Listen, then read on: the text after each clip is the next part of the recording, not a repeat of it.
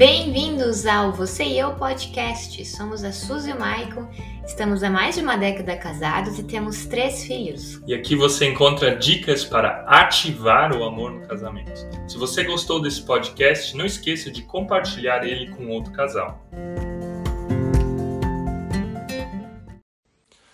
Boa noite, seja você bem-vindo, seja você bem-vinda aqui a Você e Eu, para mais uma live sobre pornografia. Essa é a nossa sexta live sobre o tema. Nós já falamos desse tema pornografia em vários outros aspectos, para dentro do casamento, falamos sobre gatilhos emocionais, falamos daquilo que pode ser feito para restaurar um casamento, falamos sobre passos de como superar a liberdade ou para chegar à liberdade. E nessa noite queremos falar sobre a igreja, como é que a igreja pode ajudar, como é que Deus pode fazer uma diferença. E para essa noite nós temos um convidado bem especial que é pastor, pastor de uma igreja, de uma igreja luterana em Jaraguá do Sul, Santa Catarina, que é o pastor Rafael Coelho. Eu já vi que ele entrou aqui. Rafael, vou pedir para vou, vou fazer uma solicitação aqui, vamos ver se dá certo para você entrar, um minutinho. Eu não estou conseguindo fazer a solicitação. Rafael, posso pedir para você entrar na chamada? Fica mais fácil e assim a gente conversa mais sobre esse assunto. Para você que já está entrando aí, eu quero te pedir entre deixando teu like, vi que alguns já fizeram isso. Aperta umas 10 vezes aqui embaixo nesse like. E para o pastor Rafael quero pedir, solicita aqui a chamada de vídeo. Ah, aqui te achei. Vamos ver se vai dar certo agora. Por que que eu não... Ah, beleza. Agora tá vindo. Perfeito. Legal, pastor Rafael. Uh, agora eu acho que vai dar certo. E, e você então... Ah, legal. Deu certo. E aí? Deu certo e... agora? Deu certo. Boa noite, Rafael. Boa noite. Como é que tá aí? Meu som tá bom? Imagem? O teu som tá ótimo. E o meu som? Tá ótimo também. Tudo certinho é, aqui. Perfeito. Se tiver alguns barulhos no fundo, vão ser os nossos filhos que não dormiram ainda. Se você está colocando para dormir lá Não tem problema, não. Rafael, é um prazer ter você aqui de novo no Você e Eu. A gente já fez uma live faz muito tempo, mais de um ano, eu acho. Verdade. E a gente sempre te acompanha. Também você faz bastante lives bem cedo de manhã, sete, sete da manhã. Mas também é. o teu trabalho, o teu ministério. E ele também tem sido uma bênção para muitas pessoas, casais, para nós também. E a gente pensou em você para falar hoje sobre um tema bem delicado, que é um tema uhum. delicado também para a igreja e que nós temos a impressão que se fala muito pouco dele. E por isso a gente convidou alguém da igreja, alguém que que está ali dentro, que uhum. sabe como é que é, como funciona a igreja, mas também está trabalhando dentro da igreja, abençoando a igreja. Mas antes disso, eu quero te pedir, Rafael, te apresenta um pouco, fala quem que você é, para as pessoas que talvez ainda não te conheçam, te conhecer um pouquinho melhor. Legal. Então, meu nome é Rafael Coelho, como já foi falado, aqui eu sou pastor na cidade de Jaraguá do Sul, Santa Catarina, e é, com alegria aí, Michael, que eu recebo esse teu convite é, para tratar desse tema que, na verdade, ele é um tema que não tem como a gente, ele não fazer parte da nossa vida, né? Depois a gente pode falar mais um pouco sobre isso aí, mas eu queria te agradecer e eu e o Michael começamos essa parceria exatamente é, nos conhecemos no Instagram, você morava na Alemanha ainda, né? Ali isso, é, agora... a trocar uma ideia. É, e a partir dali a gente então começou esse contato e eu acho que a gente começou meio junto nesse movimento da internet aí, de, de rede social, vocês com trabalho com casais, e eu com essas lives que eu fazia, live 7. Confesso para você que nessa minha rotina aqui, agora voltar com a live 7 tem sido meio difícil. Estou aí para retornar mas quando voltou tudo agora foi mais difícil manter as lives como era antes, que eu numa constância ali cheguei a fazer 300 lives, né? Na primeira Nossa. temporada da live. É, e foi muito legal. Tem até um pouco a ver com esse nosso tema, criar uma cultura, criar uma rotina, criar uma ordem com as pessoas de, é, de buscar isso. E, e, e, o valor da constância, né? Que eu acho que isso no, no trabalho de vocês também admiro demais. Fiquei sabendo aqui, nós temos um ministério, são três pastores ordenados, mais uma equipe pastoral com sete pessoas. Mas fiquei sabendo já, o Ministério de Casais não é comigo, mas que vocês vão estar aqui semana que vem, né? É... Em duas semanas, é, em duas semanas. Daqui a duas semanas. E aí quero dar um jeito sim de te conhecer aí ao vivo, da gente trocar uma ideia aí, poder é, falar contigo e te ver, vai ser muito legal te receber aí. Mas então acho que é mais ou menos isso aí, né? Porque é um tema que, que acaba fazendo parte da nossa vida e do ministério. Se a gente acompanha pessoas, é impossível que a gente não conheça pessoas que já sofreram com esse assunto. É, depois a gente fala mais sobre o tema, né? Mas acho que para a uhum. palavra inicial, vamos começar por aí. Legal. Rafael, esse tema para mim ele é bem delicado, porque uhum. de certa forma ele fez parte da minha história. Quem participou de outras lives que a gente fez já percebeu, já conheceu a história da Suzy a minha também, como a pornografia ela prejudicou a nossa vida sexual, principalmente no começo do casamento, né? Uhum. Mas voltando assim para o tema, pensando na questão da igreja, quero contar também uma história que é pesada, mas que tem a ver comigo, que quando eu tinha uns 14, 15 anos, lá no começo, quando a gente, quando eu conheci a pornografia, nós estávamos num acampamento da igreja, né? Um acampamento da igreja. Eu e mais dois, três amigos, até um se tornou pastor depois também. Mas a gente estava num acampamento da igreja, dentro da, da barraca, matando a pregação para ver pornografia, né? E, uhum. e hoje eu vejo e olho para trás, eu me arrependo dessa, dessa parte da minha vida, mas se tornou uma luta por muito tempo, por muito tempo uhum. mesmo, até depois de casamentos. Mas eu, o que, que eu quero dizer com isso? Eu estou assumindo algo aqui publicamente, eu estou assumindo algo que pessoas estão vendo e vão ver no futuro, mas a pornografia ela está presente na igreja. Uhum. Se eu for pensar na minha época já de jovem, de adolescente, não tinha celular, não tinha internet como nós temos hoje, nós não temos toda essa facilidade de acesso. Então, já naquela época, com revistas, dentro de uma programação, isso já acontecia. Tá? Até depois, como líder, peguei adolescentes fazendo coisas parecidas como o que eu tinha feito. Mas uhum. não só na, nos adolescentes, nos jovens, mas também na vida de muitos casais.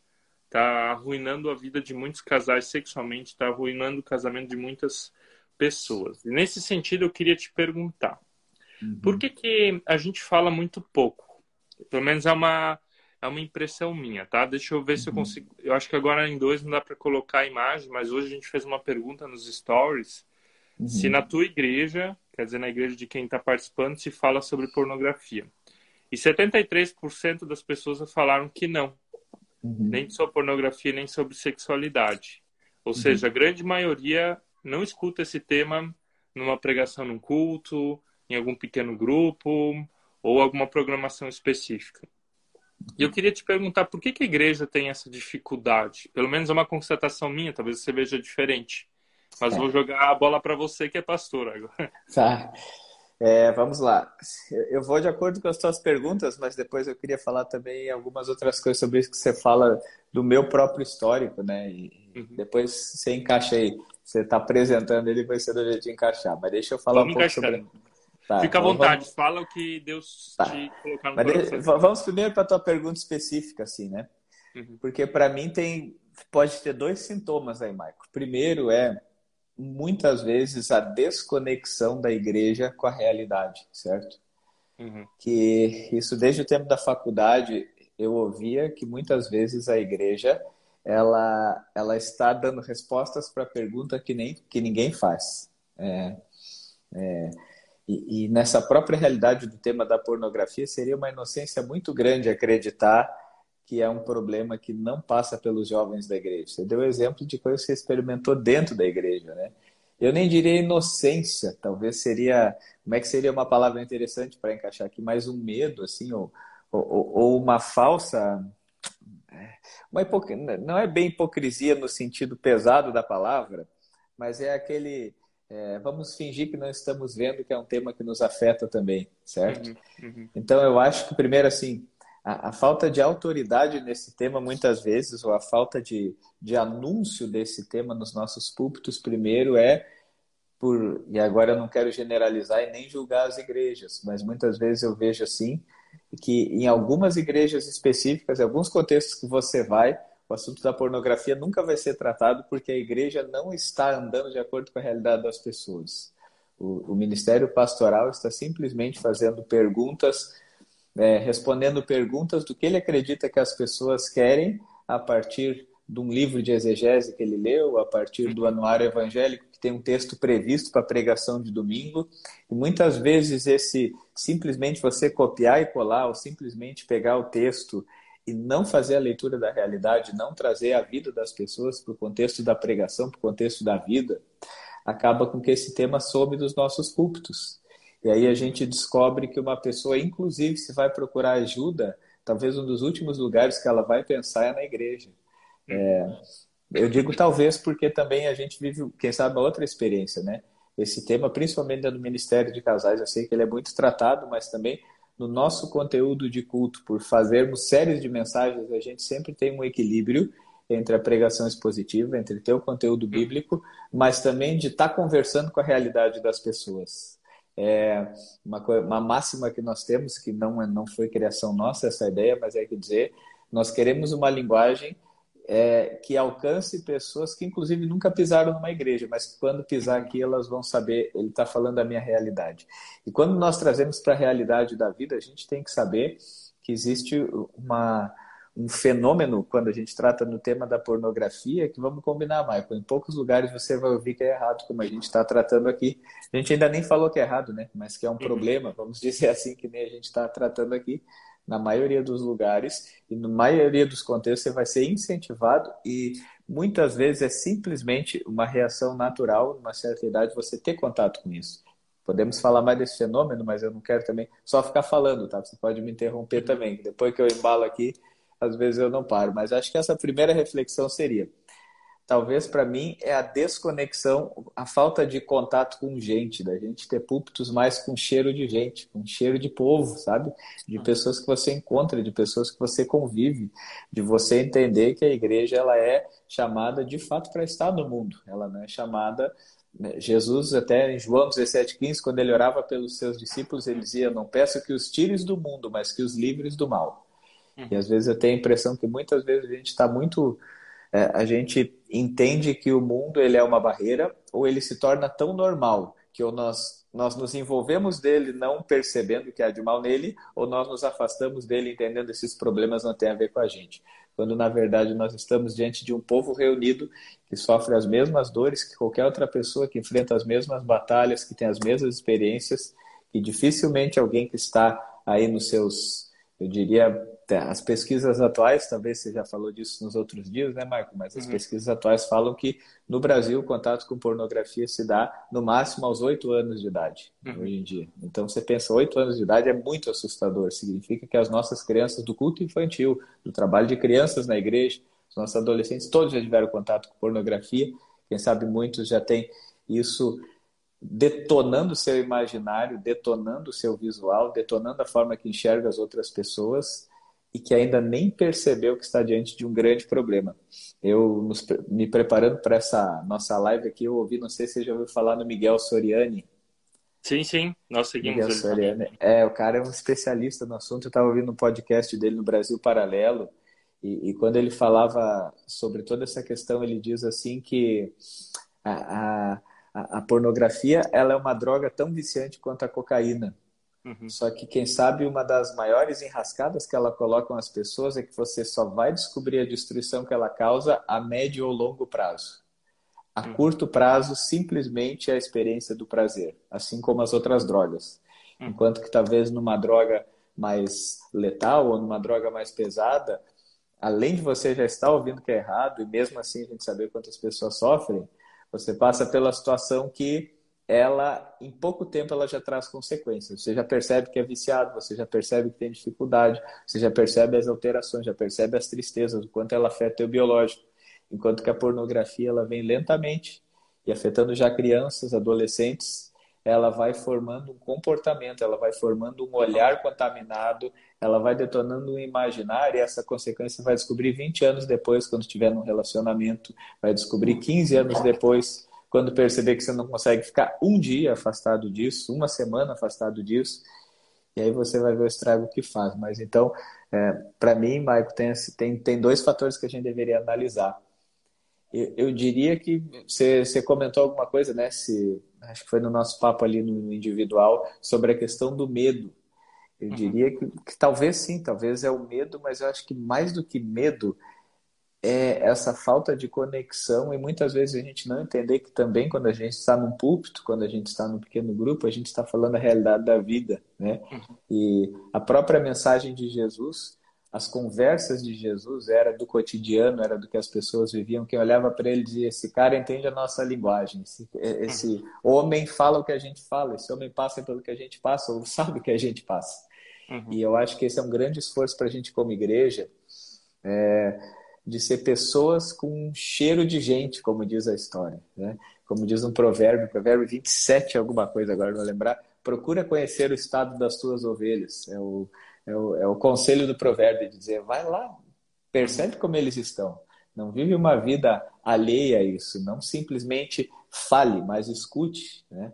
Tenha, a, tenha a sua pregação de domingo como uma reação à vida real, não somente como um passar conteúdo. Exatamente. É.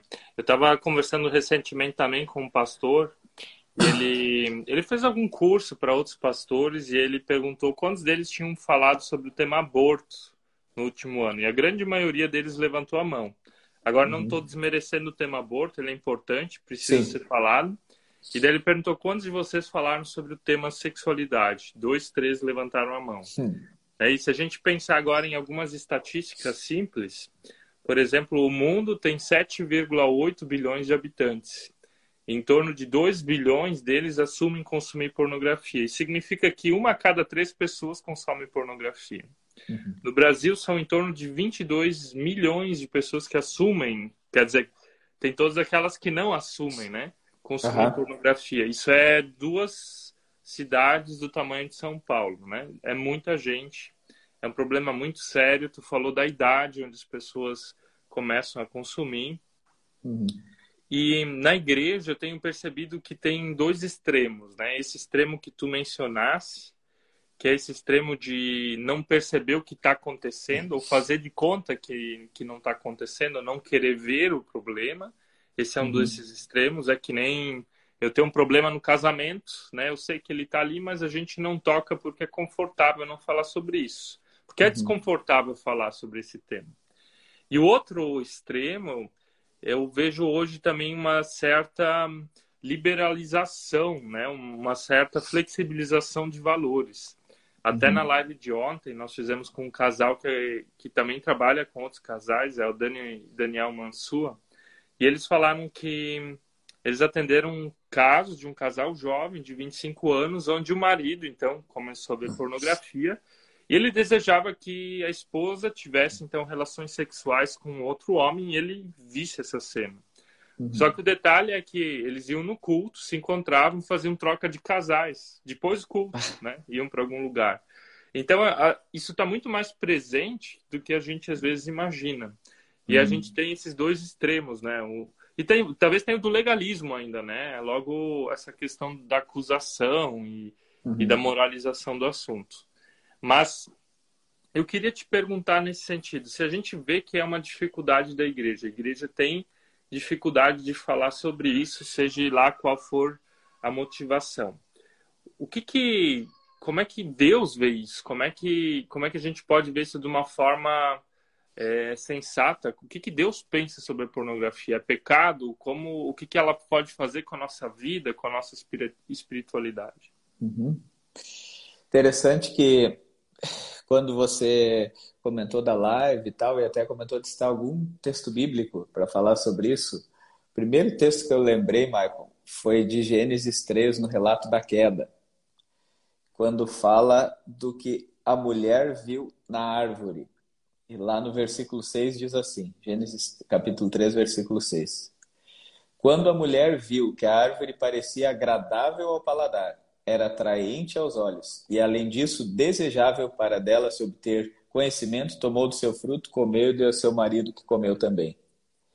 Interessante o que está na origem do pecado, do que está na origem do pecado e no que está na origem daquilo que, que vem de, de encontro com a tua pergunta. Diante da Eva, a tentação era agradável, desejável e atraente. Atraente ao olhar. E isso para mim é uma coisa muito interessante, porque a pornografia ela é um mal que entra pelo olhar, certo? Então, ela a, a gente tem contato com ela, ela ela entra na nossa vida pelo olhar. E quando ela entra pelo olhar, a gente às vezes está entrando num caminho que vai trazer uma destruição de desordem na vida. Então, é, quando você me pergunta como Deus vê essa situação, a primeira coisa é que Deus ele não nos criou para ser escravos. E quando nós estamos diante de um vício, nós estamos falando de algo que escraviza.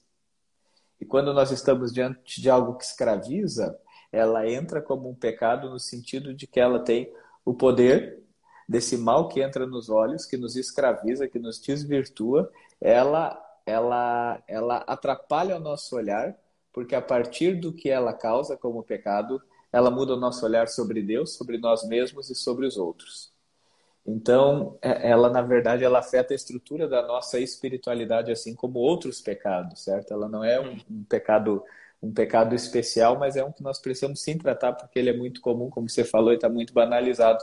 Mas para mim eu vejo assim, principalmente quando eu acompanho alguém, quando eu converso com alguém, quando alguém tem essa coragem de abrir a, a questão de como esse, esse assunto lhe prejudica, a pessoa ela sofre calada, ela tem um sofrimento, e para ser sofrimento demora, né? vale a pena dizer isso, para ser sofrimento demora, mas quando ela se percebe a escravidão que isso se tornou na vida dela, já afetou o olhar que ela tem sobre Deus, afetou o olhar que ela tem sobre ela mesma e o olhar que ela tem sobre outras pessoas.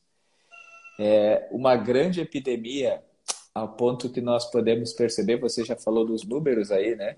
Mas nós podemos perceber, por exemplo, um outro, um outro dado que eu vi de cada, uma pesquisa norte-americana, de cada seis adultos, homens e mulheres, tá? De cada seis adultos norte-americanos, um tem problema com pornografia.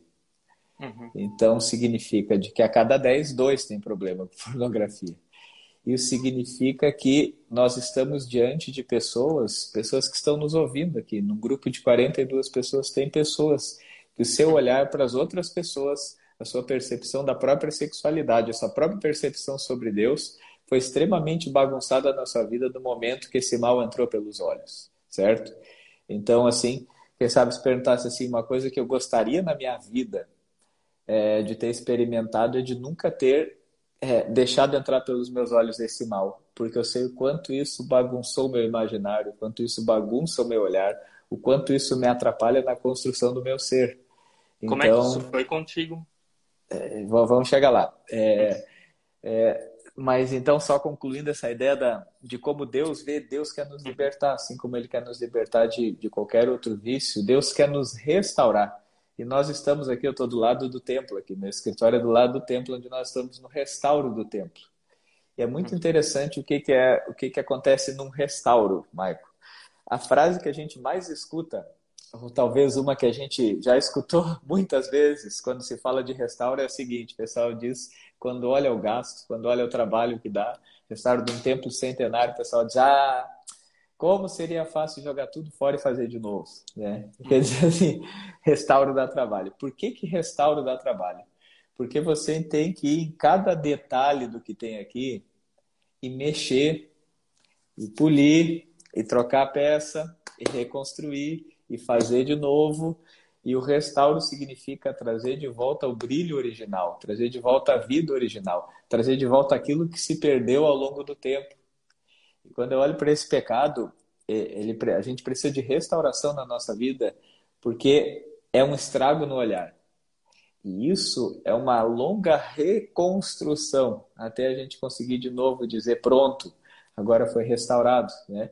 E como um vício, ele é algo que vai ser uma constante batalha, um constante trabalho para assim acontecer. Mas deixa eu falar da minha história, então.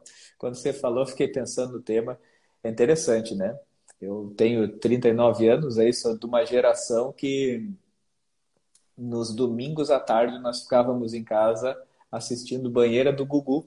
É, uhum, era, o pro, era o programa de tarde em casa, onde, na verdade, o que a gente tinha era mulheres estava ali na piscina disputando por um sabonete, mas o objetivo sempre era é, o seio dela aparecer, certo?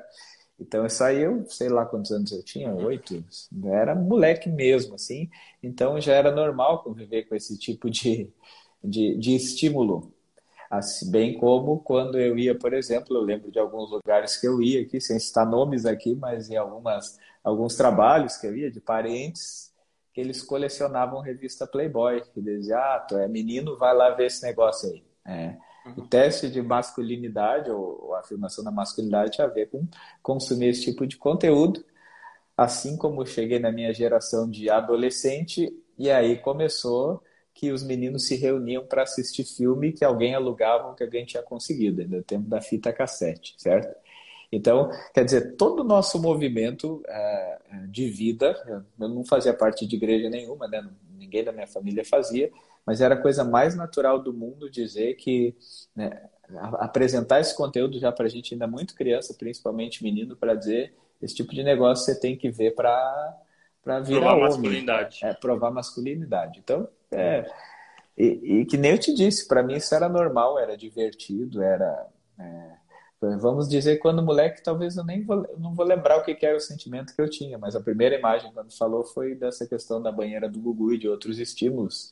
É interessante que esses dias eu pensando em alguns filmes antigos, né? Esses dias não, faz um bom tempo fui olhar alguns filmes antigos de novo e tinha filmes que a, a classificação deles é livre. Uhum tipo Loucademia de Polícia.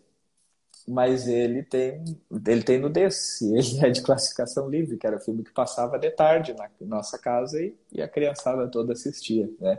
Não tinha nenhum critério para isso. Então, quer dizer, o meu imaginário, desde muito cedo, já foi construído com isso, e o consumo também já foi, seja de revista, seja de vídeo, seja, fazia parte da minha vida, assim como de todos os jovens adolescentes que eu conheço, na verdade, assim, era muito normal para nós. É, depois, na minha adolescência também foi normal. Quando daí veio a ascensão da internet, aí começou a luta. Quando eu comecei também, já participava de uma igreja, e começou aquele conflito de momentos que, é, por vários estímulos, aquilo me, me atraía, ou, ou pela facilidade do clique, por aí vai. É, é, isso começou a fazer parte da minha vida. Até que o momento que eu comecei a travar uma luta exatamente com esse assunto, por ver o mal que me fazia, o mal que fazia para o meu imaginário, o mal que fazia para a minha saúde, o mal que fazia para a minha vida. E quando eu comecei a travar com essa luta, eu vou deixar para o final algumas coisas que eu fiz que eu quero também é, é deixar isso na área dos conselhos, de como também dar alguns uhum. conselhos para as pessoas que sofrem com esse tipo de mal, de coisas que passam por isso. Mas então entrou na minha vida e é muito interessante como nós vivemos numa cultura que isso se tornou muito normal. Por outro lado, Michael, aqui já vai o alerta também, que tem se falado, você já está aí estudando o tema, já ouviu falar também provavelmente no soft porn. É a... Sim, até falamos ontem sobre isso. Hein? É, que é a cultura daquilo que está sendo consumido em redes sociais, por exemplo, né?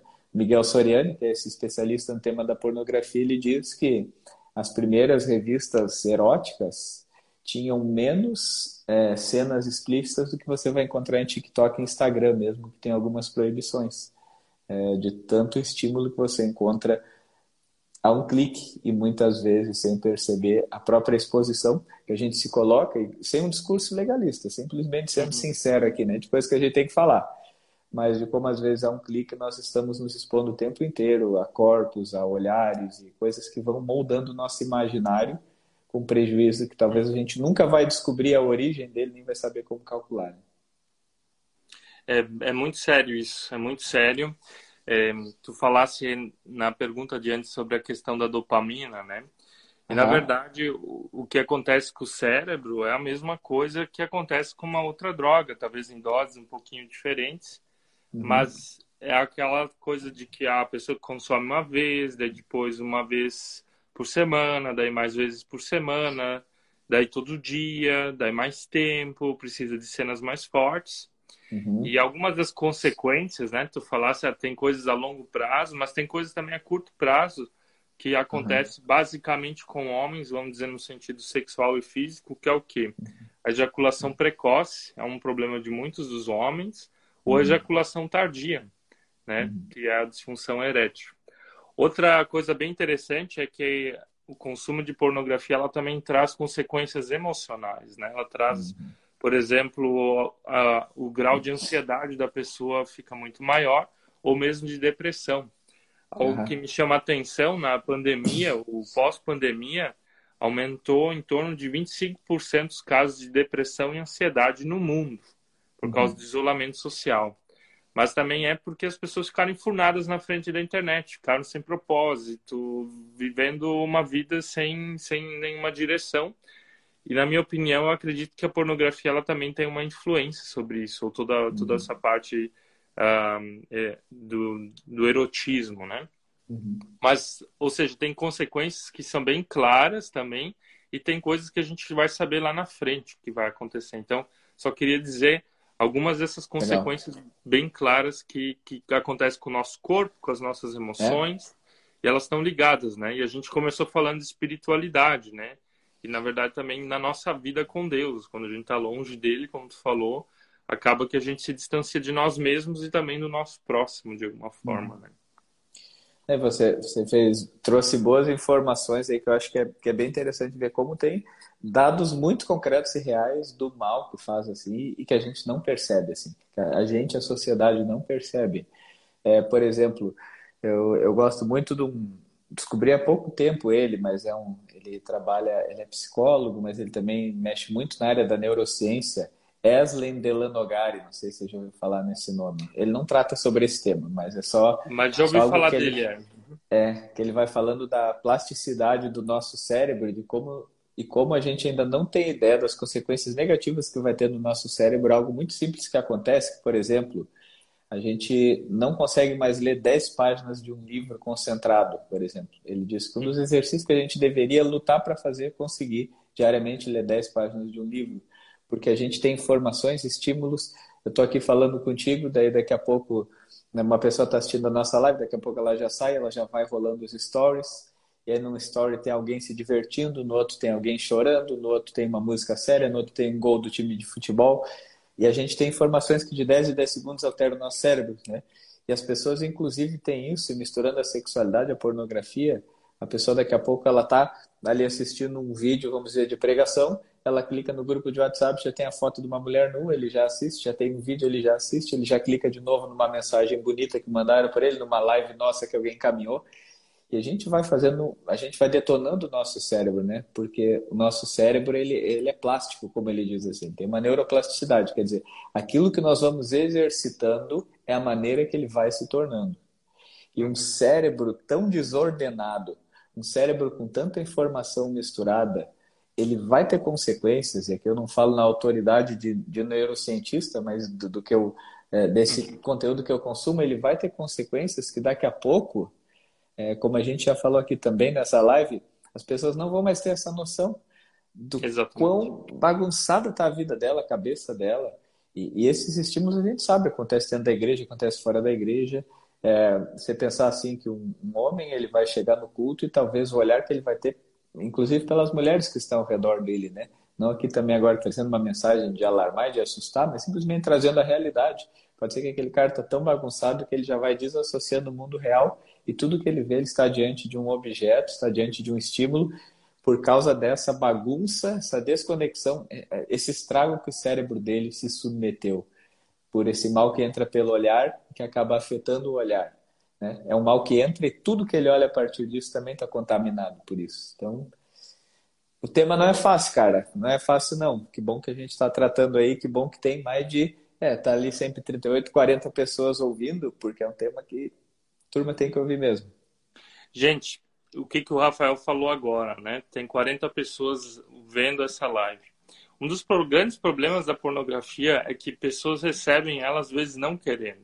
Né? Você está uhum. num grupo de WhatsApp, claro, você tem a liberdade de sair. Uh, às vezes tem alguém que te manda. Uhum. Eu penso aqui no outdoor da nossa cidade, tenho três filhos pequenos tinha propaganda de roupa íntima feminina totalmente inadequada num outdoor gigante, né? Não é só na internet. Uhum. Ou seja, a pornografia ela vem, ou insinuações que levam à pornografia, ela tá aí, ela vem, você não procura, ela aparece. Mas é. lives como essas, elas não vêm, sabe? Esse tipo de conteúdo que as pessoas não querem.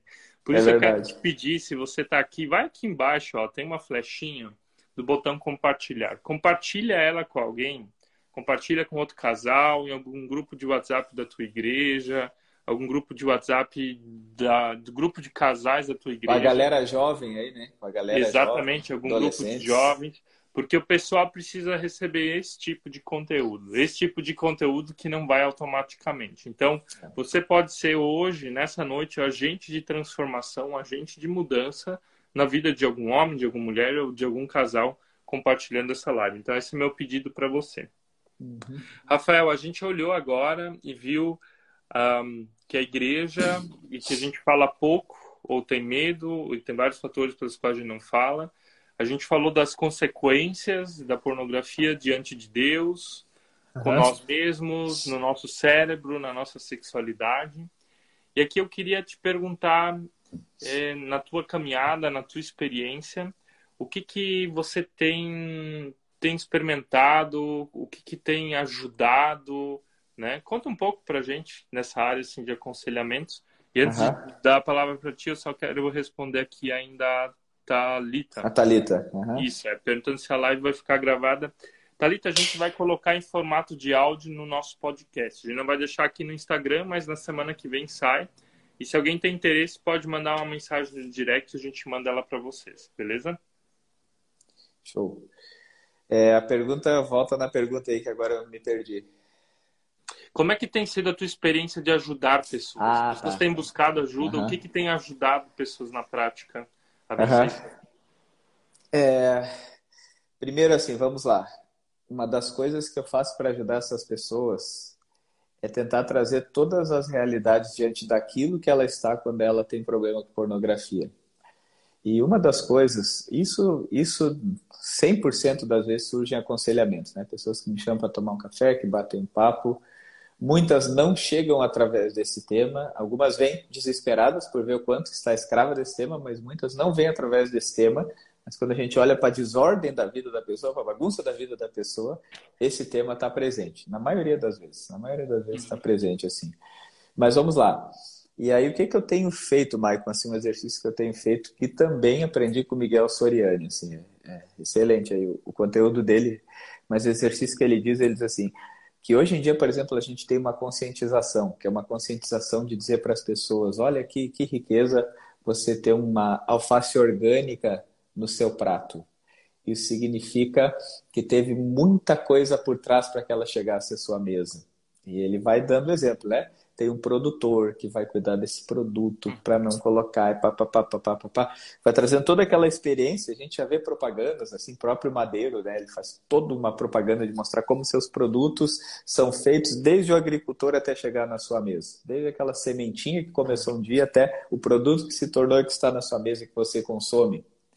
E aí uma coisa que ele fala e que para mim é bem interessante que eu que eu que eu associei e que eu tenho usado nos meus aconselhamentos é começar a indicar vídeos, a indicar conteúdos para as pessoas verem o que tem por trás da pornografia até você consumir esse conteúdo.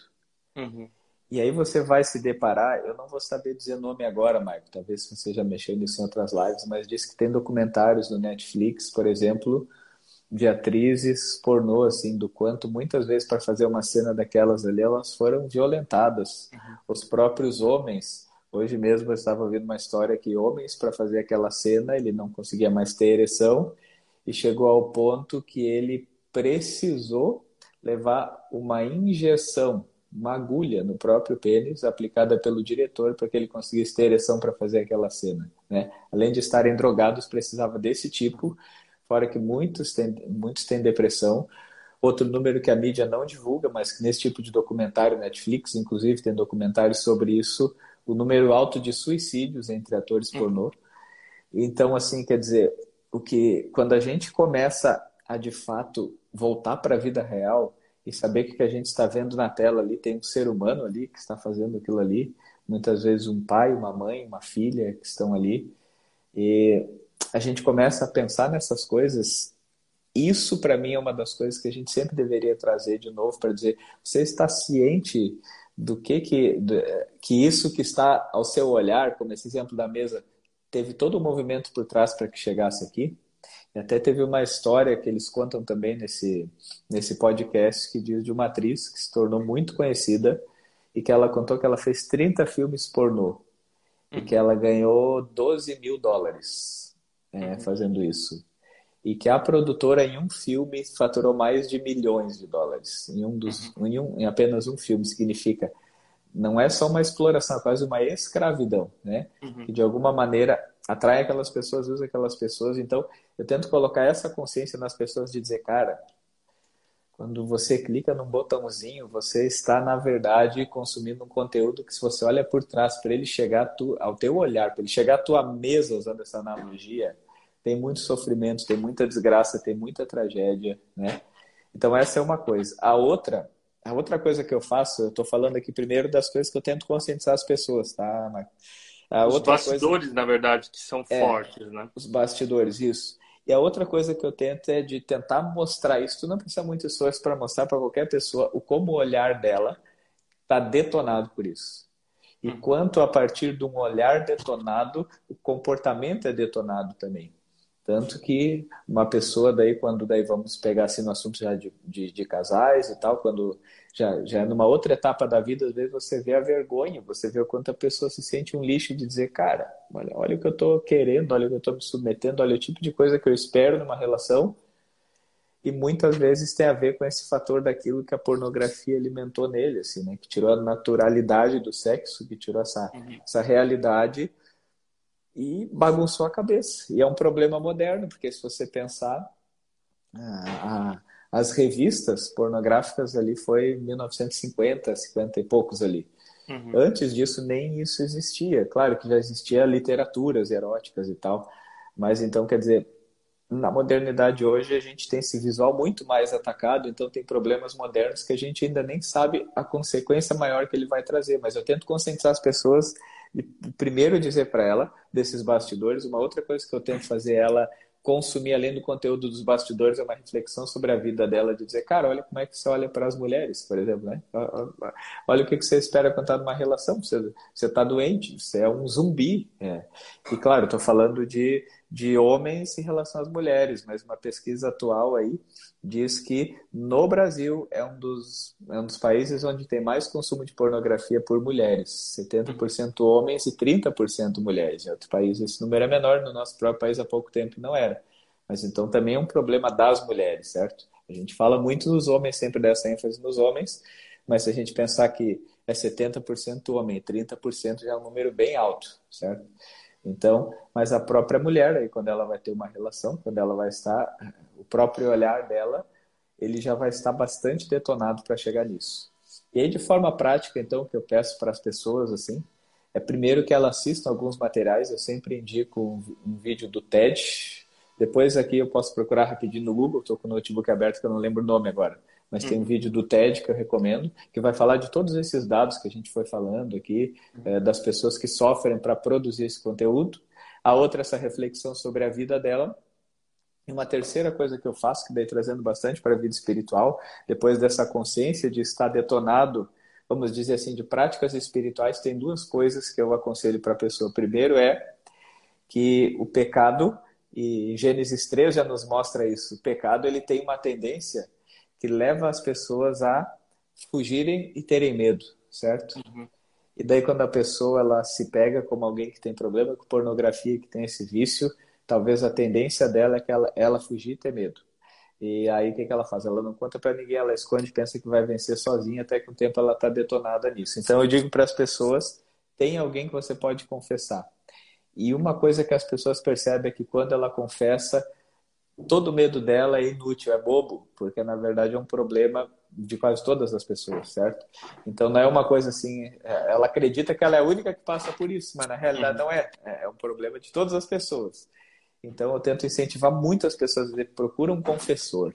Lá em Tiago capítulo 5, versículo 16, vai dizer, confessai os vossos pecados e orai uns pelos outros para serem curados. Interessante e é importante que... que que esse confessor seja também do mesmo gênero, né? Que seja é isso aí, é isso aí. Mesmo... É, uhum. é isso aí. Claro, é, um homem conversar com um homem sobre assunto é uma mulher com uma mulher. Mas é interessante essa questão da confissão, porque a Bíblia não diz que nós vamos ser perdoados ao confessar para os outros. A Bíblia diz que nós vamos ser curados. Significa Deus já tem um perdão a ser liberado, quem sabe já liberou esse perdão, uhum. mas o nosso olhar detonado não consegue perceber. Então a confissão e o exercício de confissão de dizer para cara, cara, quando tu cair me conta, ou quando tu estiver vendo que tá feia a coisa, fala, não deixa passar.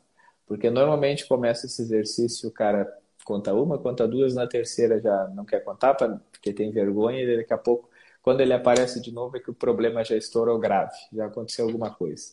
Então eu incentivo ele dizendo, confessa, confessa, confessa. Sabe uma coisa, Marco, que é um exercício que eu faço com algumas pessoas que teve êxito, que talvez é uma coisa que tu nem imaginam, que as pessoas que estão aqui nem imaginam. Eu digo para ele, começa a orar todos os dias. Funcionou comigo. Começa a orar todos os dias dizendo assim, Deus, me dá nojo de pornografia. Faz eu ter nojo da pornografia. E é uma coisa que tem muitos resultados, tá? Que parece que é meio estranho assim, né?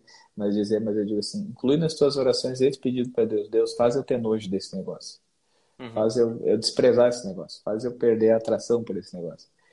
E é uma coisa que funciona muito assim na minha prática, assim, de, de aconselhamento, que eu teria alguns testemunhos para contar de pessoas que fizeram esse, esse caminho que eu te falei. Confissão, é, inserção na realidade e pedido para para ter nojo desse negócio, assim, para isso não ser mais algo que atrai a sua vida, assim, de poder desprezar. Porque uma coisa que também é realidade é que vai ser impossível essa pessoa não ter lugares onde ela vai ter acesso à pornografia no mundo que a gente uhum. vive hoje. Até você falou de grupos de WhatsApp, né? Eu, eu, alguns grupos eu preciso estar para confraternizar com as pessoas, né? Alguns não sabem que eu sou pastor e outros sabem. Os que sabem que eu sou pastor, às vezes o cara dá uma escorregada e diz, ô, oh, que vacilo, o pastor tá aí, os caras colocam no grupo, né?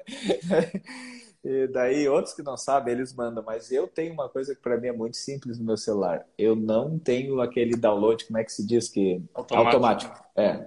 Eu não tenho. Quando eu vejo que é besteira, eu logo já apago para nem uma que de fato assim, eu exercito muito isso aí de, de desprezar, de ter esse olhar frio sobre essa situação, de dizer, cara, uhum. besteira isso aqui, né? É, não me serve para nada. E a outra que é que eu já, para nem cair assim na besteira de curiosidade, eu tenho o download que eu preciso clicar. Então são recursos que tem, mas talvez para algumas pessoas, isso eu já ouvi de algumas pessoas, de algumas pessoas que inclusive aconselho sobre assuntos, dizer, cara, você não está bem agora, você não você já notou que não consegue fazer isso, sai fora do grupo, sai fora do grupo. Né? Não tem como, não tem como. É, então, são alguns recursos que eu uso aí. Mas eu diria que ele é um caminho que a maioria das pessoas, infelizmente, elas só percebem que é ruim quando começam a sofrer com ele. Enquanto que a gente deveria ter uma educação na própria igreja de fazer as pessoas perceberem que quanto menos contato tiver, quanto mais conseguir se livrar da pornografia, melhor vai ser para ela para não entrar algo que vai bagunçar toda a estrutura dela de olhar para o mundo, de olhar para as outras pessoas, de alimentar os seus olhos com algo que vai afetar o jeito que ela enxerga o mundo, que ela enxerga as outras pessoas, que ela enxerga a realidade. Exatamente. É. Eu acho que teu, não sei se foi agora o primeiro passo ou foi o segundo, mas o fato de tu ter um confessor, acho que isso é fundamental porque é, é mais fácil você fazer uma oração e pedir perdão para Deus do que você olhar no olho do teu irmão, olhar no olho da tua irmã e, e falar de algo que está dentro de ti. É claro uhum. que tem aquilo que você falou, é, é, muito mais comum do que a gente imagina, mas quando a gente põe em palavras na presença de uma outra pessoa, a gente também acaba tirando todo aquele fardo, todo, todo aquele peso, toda toda aquela culpa que, que a pornografia ela traz, né? Uhum. E eu queria deixar isso assim como um conselho meu também, né? Tu comentasse se você está lutando com esse problema na tua vida, se vocês estão lutando com isso talvez no casamento, procure um confessor, procure uma confessora, procure alguém para colocar isso para fora. Essa é a primeira, a primeira uhum. grande saída, né? E não só uma vez, porque a gente tem que lembrar que, que entrar no mundo da pornografia é um processo e uhum. sair dele. Pode acontecer uma cura, pode ser uma coisa que acontece do dia para a noite, mas também vai ser um processo. Então a gente uhum. tem que ter pessoas ao nosso lado nessa caminhada, né? Se a gente pensar em outras outras áreas, por exemplo, dependência química, tem grupos de apoio, onde as pessoas se reúnem, onde elas conversam. Né? Então, uhum. uh, ter alguém com quem você pode conversar, ter alguém com quem você pode abrir o jogo, ter alguém com quem você pode ser honesto e, e que seja alguém de confiança, né? Que não vai sair falando para o mundo todo aquilo que você está fazendo, vendo, mas de você poder ter isso. Eu acho que isso é fundamental e de lá procede todo o resto, né? Procede uhum. isso que você falou, cuidado com grupos de WhatsApp, essa oração pelo nojo. Eu achei legal essa dica, não, não, nunca tinha pensado nisso. Depois talvez eu vou ainda falar o que, que me ajudou, tá? Mas ah. eu vi que você agora olhou o nome do TED. Eu pesquisei o nome do TED, isso aí. É. Então Já vou passar achei. a palavra para ti. Ó, oh, pessoal, eu recomendo muito que vocês assistam. Não precisa você ter problema com isso, mas eu recomendo muito que vocês assistam para entender e para quem sabe traduzir algumas coisas que a gente está falando aqui. O nome é, você vai digitar ali TED, Por que parei de ver pornografia? E o nome do cara é Han, R-A-N, Gavrieli. Por que parei de ver pornografia? R-A-N, Han, Gavrieli. G-A-V-R-I-E-L-I. Até vou digitar Escreve aqui. nos comentários, a gente fica Isso. aqui, o pessoal pode estar tá vendo, né? Aham. Uhum. Eu também vi uma live esses tempos que foi com Miguel Soriani, Ítalo Marcilli e Jorge Rodrigues sobre o tema.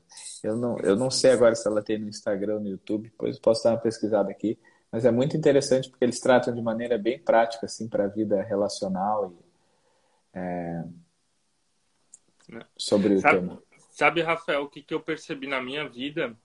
Que mesmo depois casado, mesmo depois estando no ministério, que, que a pornografia era um problema porque ela era uma fuga. Uhum. Às vezes a gente não se conhece suficientemente, né? Ela é um sintoma de alguma outra coisa, né? Ela é um sintoma de algum trauma que às vezes a gente não tratou.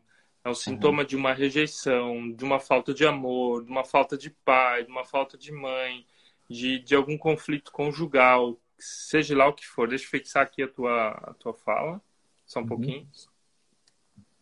Tô te ouvindo, tá, Michael? Só vou ver se eu acho o link do outro aqui. Isso, é.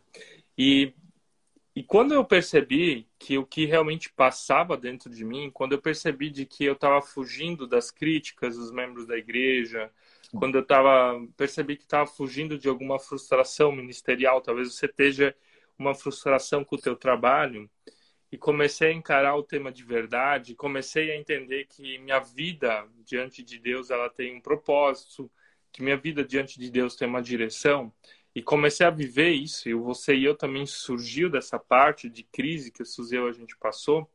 Uhum. A pornografia e outros vícios emocionais, eu diria assim, começaram a sair, sumir devagarinho da minha vida.